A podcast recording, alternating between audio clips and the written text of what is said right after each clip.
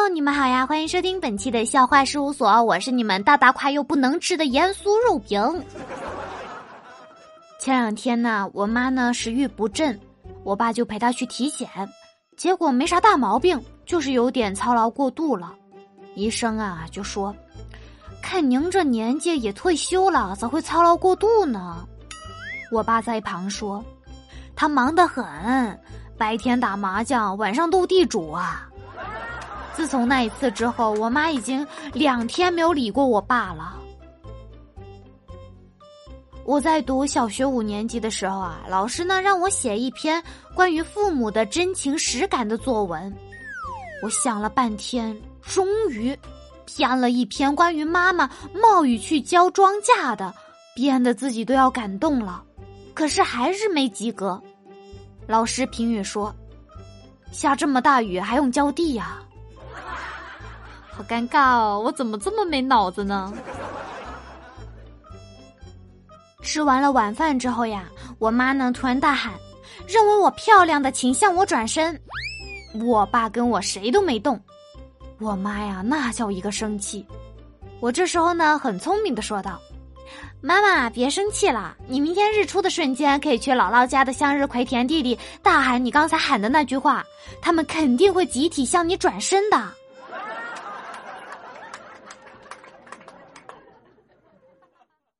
我跟爸妈一起回老家了，老家的房子呢在山上，买点东西还需要下山。我和我爸说让他陪我去山下买点零食，我爸呢让我自己开车去。我说不行，这山路我要是迷路了，你就没姑娘了。这时候啊，我妈在旁边说：“老公，你陪他去吧，别让他把车给丢了。”给蛋呢，以前去到一家公司面试，面试官就问他：“你为什么要来我公司应聘？”给蛋说：“我的热爱就是建筑行业，从小就受我爸的熏陶。”面试官就说：“哦，是吗？那就讲讲都做过哪些相关的建筑工作吧。”给蛋说：“从小啊，在我爸的指导下，自己学会了钉板凳。”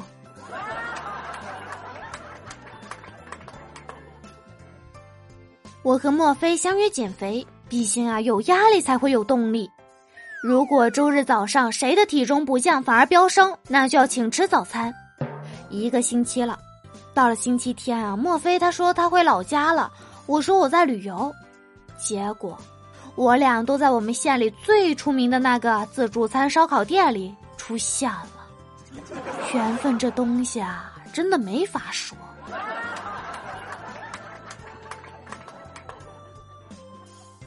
我下班刚进门，老爸高兴的说：“闺女啊，来替我打两把麻将，换换手气。我去菜市场给你买鱼去。爸知道你最爱吃鱼了。”说完就急匆匆的走了。